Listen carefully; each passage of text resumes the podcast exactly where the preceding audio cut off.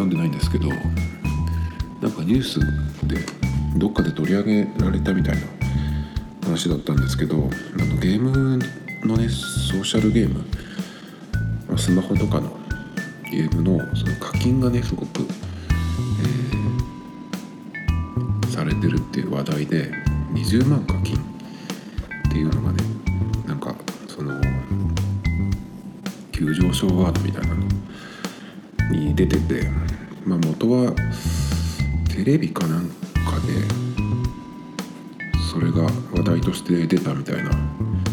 感じで、まあ、それについてああだこうだ言われてるそうなんですけどでも20万課金ってうん何ていうのかな普通にその無駄遣いの範囲で20万って言ったらまあ結構普通じゃないかなと思うんですけどね。だけどその課金に関してはまあ何も残らない。ものにもならないし何ていうのかそのゲーム自体が終わっちゃえばねまあいつかは終わるじゃないですか。その、まあ、スマホのゲームなんかで言うと OS のアップデートとか、まあ、機種をねいろんな機種を使ってる人がいるので、まあ、それに合わせてねそのずっと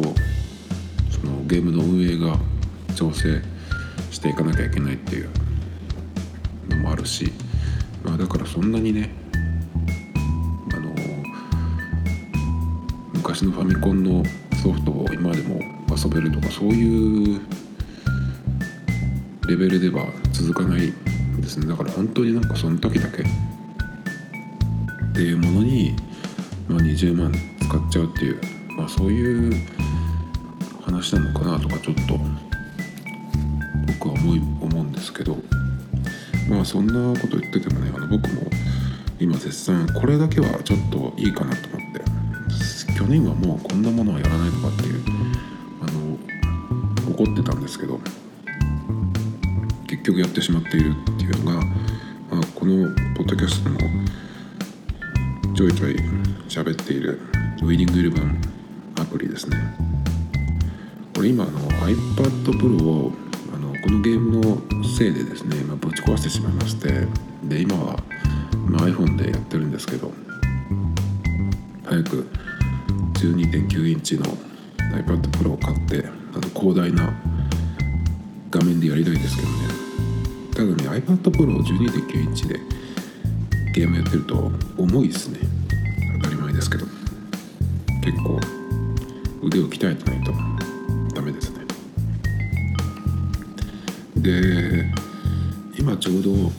どのくらい課金してるかっていうと、まあ、その課金額さっきの20万っていう話をしたんですけど、まあ、その課金に関して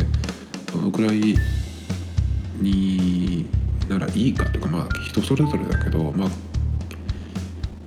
ちょっとその基準になるかなっていうような話につなげたいと思ってるんですけど。このウィニングイレブンっていうのは、まあ、サッカーのゲームで実在の選手が出るんですけどえっ、と PS4 版もあるんですね。でそちらは多分、えーと、代表のチームとかそのクラブチームの、えー、選手チームが揃った状態で、ね、プレーするっていう多分モードもあると思うんですよ。で自分のそのチームを作って、えー、やるっていうのもあると思うんです。今どうなってるのかな。前は僕がやった時はマスターリーグっていうのがあってそれは自分でその好きな選手をそのゲームの中で試合に勝っていってそのチームの資金を貯めていってでそのお金で選手を獲得していって、まあ、契約更新とかもしていくっていうモードなんですけど、まあ、それ以外にも、えー、普通にそのリーグ戦とかトーナメント戦っていうのを実在のチーム、えー、と一部ねその実在のチームチームもあるし、えー、選手名は実在のチームだけどそのチームのライセンスが取れてないと違うチーム名例えばまあイングランドのプレミアリーグのマンチェスター・ユナイテッドだったらコナミがウイニングイレブンってコナミが作ってるんですけどコナミがそのライセンスをね、えー、使っていいよっていうふうにそのチームと契約が取れてればできるんですけど例えばその今は名前出したマンチェスター・ユナイテッドっていうチームがあるんですけどそのチームをゲームの中で実際の、チームとしてその登場させたいだけどそのマンチェスター・ユナイテッドとの契約が取れてない場合だと例えばそのマンチェスター・レッドとかってね違うチーム名になったりするんですね。でまあそのそれでもね、まあ、選手は揃ってるので、まあ、大体どこのチームかっていうのは分かるレベルなんですけどでまあそんな感じでその実際のチームを使って、えー、トーナメントとかリーグ戦やったりとかっていう遊び方もあるんですけどえっ、ー、とアプリ版のやつはそういうチームがねえっ、ー、と最初からできてるのはなくてえっとですねそもそも、まあ、リーグ戦とかトーナメントみたいなやつはなくって、まあ、一発試合をやるとかその、リーグ戦っていうのも一応あるんだけどちょっとね違うんですよ PS4 版と。まあ基本的にはそのイベントがその時々に置いてあって、まあ、コンピューターで試合をするイベントもあったりとかオンライン対戦してえやるっていうイベントがあったりとかしてでまあそれぞれね試合に勝ってそのイベントをクリアするといろんなねアイテムなりコインがもらえたりっていう仕組みなんですけどアプリ版の方は最初からその選手が全然揃ってなくてものすごい弱い選手がいっぱいまあとりあえずそのチーム1チームできるくらい15人くらいかなをそのガチャで、いちいち出していくんですね。でそのガチャを回すためにそのゲーム内でそのコインが必要なんですけどそのコインを、えー、アプリ内課金で、まあ、買っていくっていう感じなんですね。で大体今はガチャは、えー、1回回すのに大体100円相当ですね。なんですけどまあそのえーガチャ用のコインをねまあアプリ内課金で買わないとまあなかなかそのいい選手は揃えていけないっていう感じになってるのでまああのログインボーナスとかでとりあえず1週間でその100円分はコインがねもらえるのでまあ無課金でも一応やってはいけるんですけどやっぱりこのゲームってもう去年のうん段階でもそうだけど今年の2020年版になったところでその通常よりも強い選手っていうのがガチャで出るんですね FP 選手っていうんですけど、まあ、それを、えー、持ってるか持ってないかでだいぶその戦力が変わってくるんですね。でその FP 選手っていうのは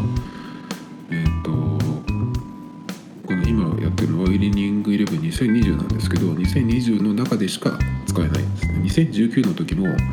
同じような仕組みだったんですけど、まあ、2019の時に、獲得した FB 選手っていうのはそのまんまねその2020で引き継げるんですけどやっぱりその扱いが違ってくるんですね。まあ、その2019年版の選手よりも2020年版で、ガチャでゲットした選手の方がそのイベントをクリアする時とかにすごく有利になるようになってます。そのポイントが稼げるように。なのでまあこのえっ、ー、とアプリ版のウイニングエレブンに関してはそのガチャでねいい選手を取っていくっていうのがやっぱりその第一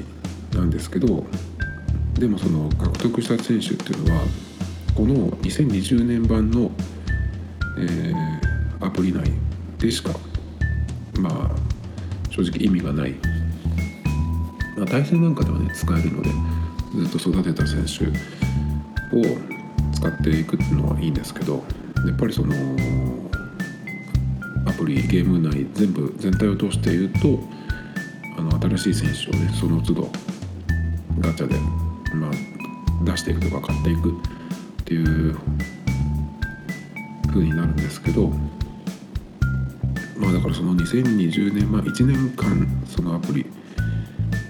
の中だけで使うっていうためにねその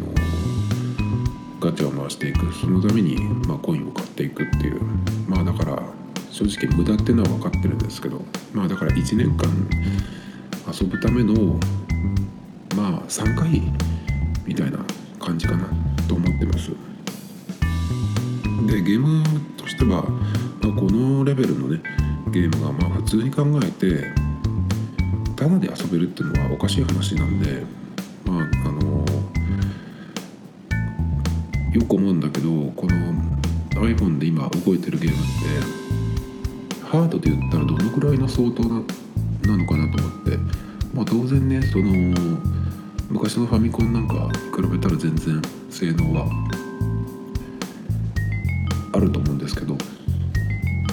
でも PS4 に比べたら劣ると思うんですよ。だからプレステだったらどのぐらい相当のものが、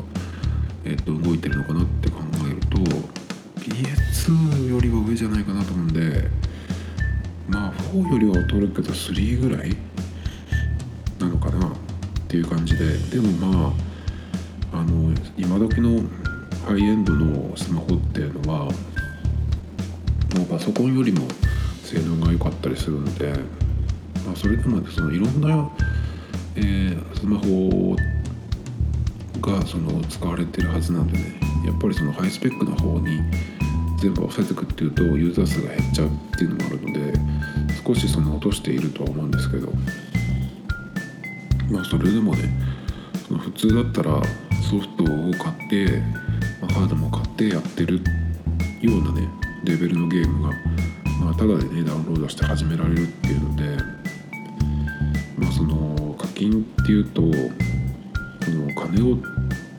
取ってる取るっていう風にねそのよく言う人がいるんですけどでもこのゲームのそのレベルとかねクオリティを考えたらただでできるわけがないんですよこんなのね。だって常にそのサーバーにつながないとできないゲームですしまあそのイベントとかね選手も毎週新しいのが出てくるのでやっぱりその企業活動なわけですよねこれも。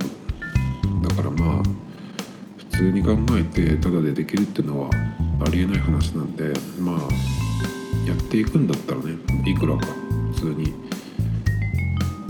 払うっていうのがねまあうん必要じゃないかなと思うんですよね。でじゃあいくらぐらい、まあ、課金するのが妥当なのかっていう話なんですけどまあ正直キリがないのでいくらでも払いたい人は払えるわけですね。あの iPhone のゲームが出始めた頃っていうのはあのよくライト版とフルバージョンっていうのが別々に出てたですね最初の頃。10年10年前かな。iPhone が始まって10年だから。10年ぐらい前かな。だと思うんですけどその時はとりあえずまあライト版っていうのでまあどういうゲームなのか、まあ、自分のその持ってるその iPhone でしっかり動くのか。あとまあゲームじゃなくても他のねアプリでも、まあ、どういうものなのかっていうのをとりあえずその試してみるっていうことで、まあ、ライト版っていうのをまずインストールして試してみて。でこれ欲しいなと思ったら製品版を買うっていうふうにね分けられてたんですよ。でその後に、まあ、アプリ内課金っていうのができるようになったので、まあ、ライト版っていうのがなくなって、まあ、とりあえず、えー、ダウンロードして無料でダウンロードして始めてで気に入ったらねそのフルバージョンにするためにアプリ内で課金するっていうのが多くなったんですけど最初の頃ってまあアプリで高いやつだと1200円とかだったんですよ。割と、まあ、いきなり1200円で買うっていうのもあったしまあその制限がついた無料版で始めて、気に入ったらね1200円とか払って、えフルバージョンにするっていうのが多かったと思うんですけどで1200円だとね結構、まあ、2800円とかドラクエとかがドラクエとかファイナルファンタジー3とかが割とその大作ソフトとしてはえっとまあ目立ったタイトルだったと思うんですけどその辺から結構値段も上がってきてでそうするとまあ値段がねストックの結構高くなってきちゃうとまあそのアプリをね始めるっていうのにハードルが高くなるので、まあ、敬遠されがちになると思うんですよね。なので、まあ、そういうのもあって割と基本無料で、まあ、とりあえず始めてもらってでそこから、まあ、必要な分を、えー、それぞれねユーザーが課金していくっていう風になったと思うんですね。まあ、その方がその2800円でだからちょっと高いからいいやってなるよりもとりあえずそのゲームを始めてもらう方がそのプレイヤー数を増やした方が、ま、課金のえっ、ー、と確率というかね売り上げの機会も増えると思うので。まあ今はねそういう風になってると思うんですけど。じゃあ今ってえっ、といくらぐらいが妥当なのかなっていうのはたまに考えるんですよ。っていうのはまあさっき言ったその最初の頃は高くても1200円だったとか、まあ、ドラクエじゃなくてドラクエもそうか。ファイナルファンタジー3が出た時とかも2800円3000円ぐらいで出てたと思うんですね。でじゃああだからそのその時っていうのは割とその1200円なり2800円とかっていう値段を出せばそのフルに遊べるわけなんですよだけど今の課金ゲームっていうのはあの無限にお金を払う払えるっていう風になってるじゃないですかだからまあいくら払ってもその何ていうのかな。まあ制限はなくならないわけですよね。2800円払ったからもうフルバージョンになります。これからはもう何でもねこのゲーム自由にやりますっていうような仕組みではなくて僕結構これのことをエンドレスカツアゲって言ってるんですけどなんかもうカツアゲだったら正直ねってるお金全部渡せばそれで終わりじゃないですか。まあそれでね、まあ、また取られるっていうこともあると思うんですけど。まあ、これはだからずっと、えお金を要求されてる状態なわけですね。だからその以前のように、ま、2800円払ったら何でもできるとかっていうことじゃないので。では今ってどのくらいをその払ったらねまあ満足にできるのかっていうのを、まあ、自分で決めないといけないわけですよ。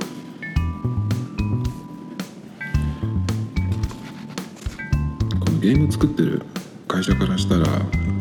賽銭箱を置いてるようなもんなのでそれをね賽銭箱をまあその人のスマホに手のひらにね、まあ、インストールしておいて、まあ、毎日ねそのログインしてもらえるようなゲームになってれば常にその毎日賽銭箱の前に人がいるわけですね。だからずっとそのお金が入ってくるっていう仕組みができてるわけです。だからといってまあ無限にねお金を払ってたらしょうもないんでだからそのやる方がどのくらいが妥当かっていうのはねちょっと考えたらいいんじゃないかなと思うんですよね。でそこで、えーまあ、僕が今ちょっとやっているそのウィニングイレブンアプリこれはまあ PS4 版もあるのでそれの金額を見たらどうなんだろうと思ってで僕が、えー前にそのプレステ版でやった時っていうのは確かですね。6000円台だったような気がするんですよ。だからまあそれと同じとすると、まあ、6000円ぐらいはねその1本ソフトを買ったっていうのと同じ。なのでそのぐらいになったらこのゲームに関してはねまあちょうどいいんじゃないのかなと思って、えー今日ね初めてあの PS4 版の今のウィニングイレブン2020がいくらかっていうのをちょっと見てみました。そしたらえーっとまあいろいろそのなんとかエディションっていうのがあるんですけどまあ最初からその有利に進められるようになってる、えースペシャルバージョンみたいなやつですね。それはあるんです。それは1万560円でした。まあそれはでもちょっと置いといて。普通のやつですね。スタンダード版。これがですねダウンロード版と、えっと、ディスク版も同じ価格だったんですけどこれが8360円。いや結構持ってたより高いなと思って。だけどよく考えてみたらまあその今のね、えーそのコンシューマー向けというかその家庭用のゲームっていうのがネットにつながってるっていうのがまあ条件だったりするわけですね。そうするとそのゲームを作ってる方からしたらそのネットワークコストっていうのもかかるじゃないですか。サーバー維持したりとかねそのメンテナンスしたりとか運営していく。だからまあその分、価格もあの上がってるのかなっていう感じはします。でこの PS4 版のそのスタンダード版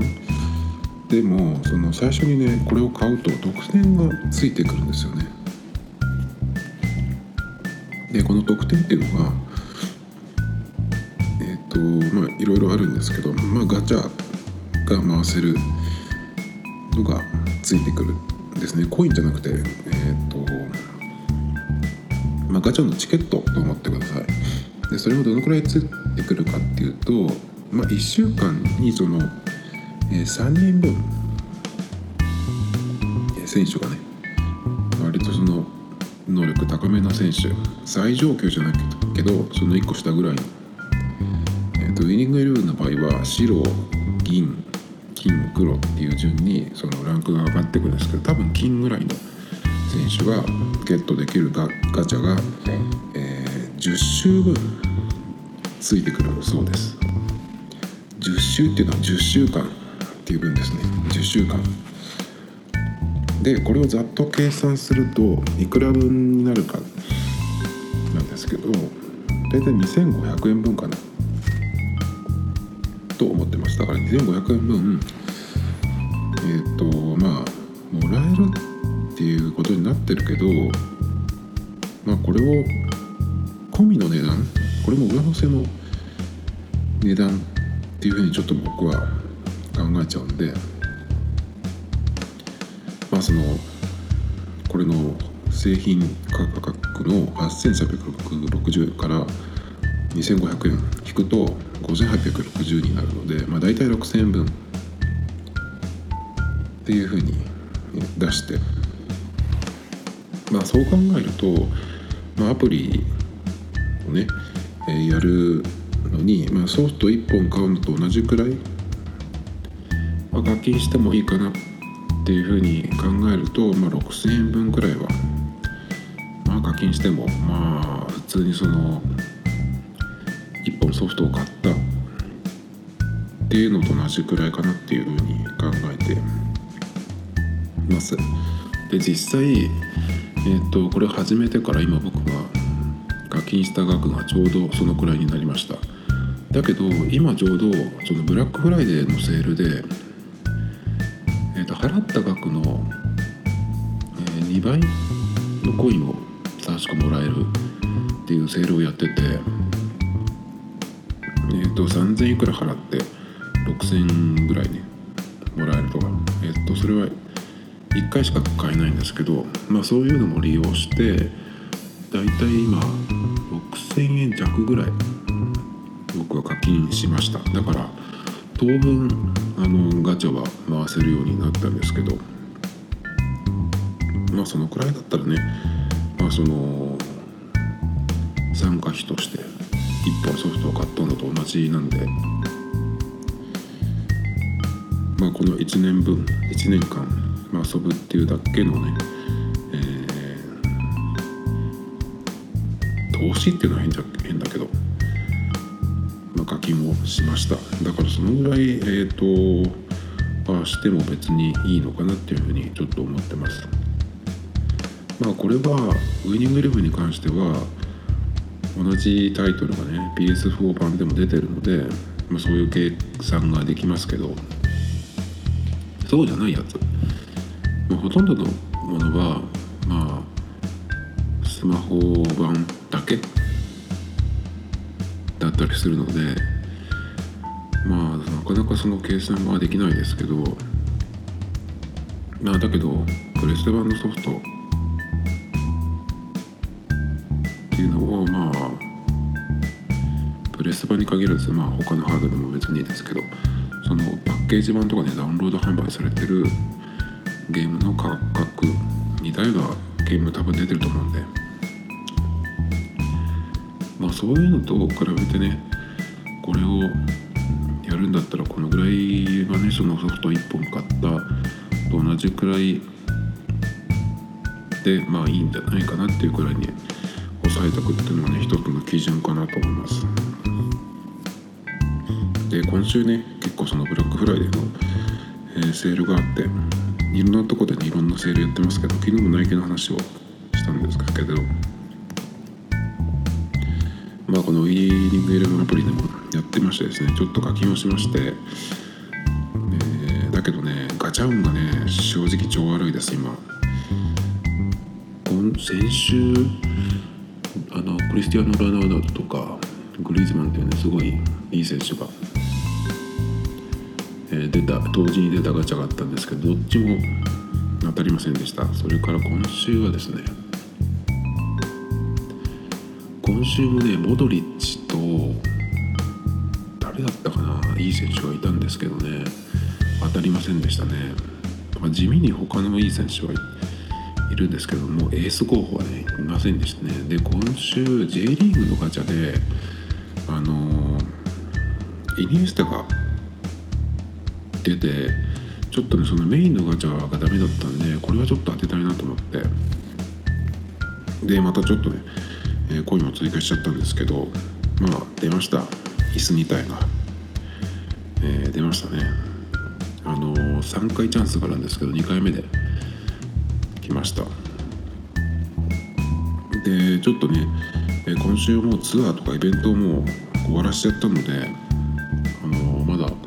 本格的に使えないんですけどとりあえずちょっとオンラインでやってみようと思ったんですけどオンラインね全然ダメですね。やっぱりダメです。僕オンラインは基本的にやらないって決めてるんですけど今やれる試合がなくなってきちゃったのでちょっとどうせやるならオンラインやってみようかなと思ってやったんですけど全然まともに操作できないです。あのなんかカクカクだったりとか遅いです。何なんだろうあれは。例えばあのダイレクトでパスを出す時にそのパスを受ける前にそのパスボタンを押して入力しておくんですけどとにかくなんか遅いんで余裕を持ってそのダイレクトでパス出すように操作しててもあのだからそれが届いてないってことですね僕が操作したやつが。全然動かないんですよ。だからもう12店舗遅れてんですよね全てが。まともに試合にならないですね。ダメですこれはもう。やらないですね。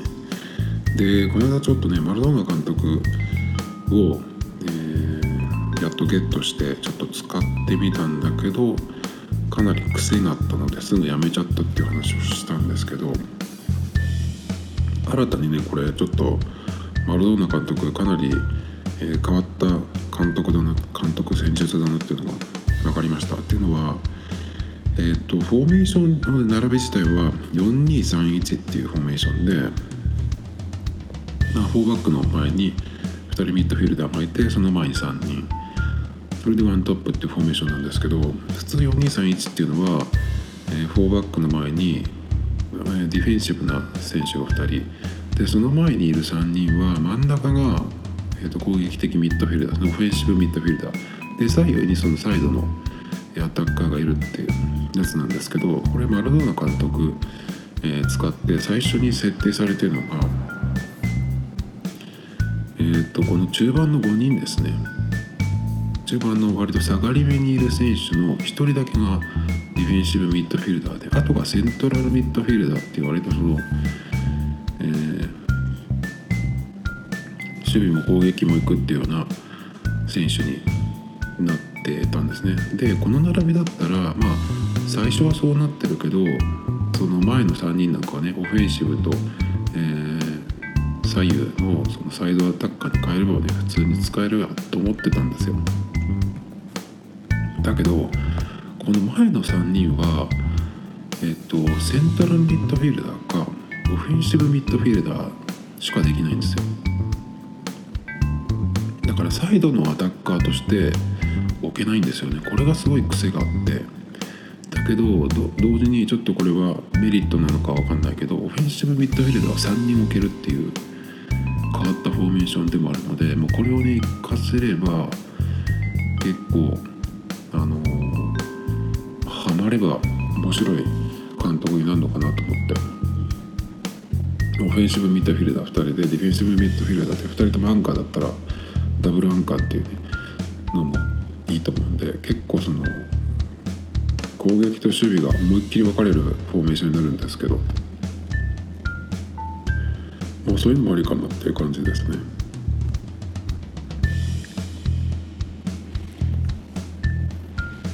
まあ、また、えー月曜日にね、えー、と新しいガチャが来ると思うので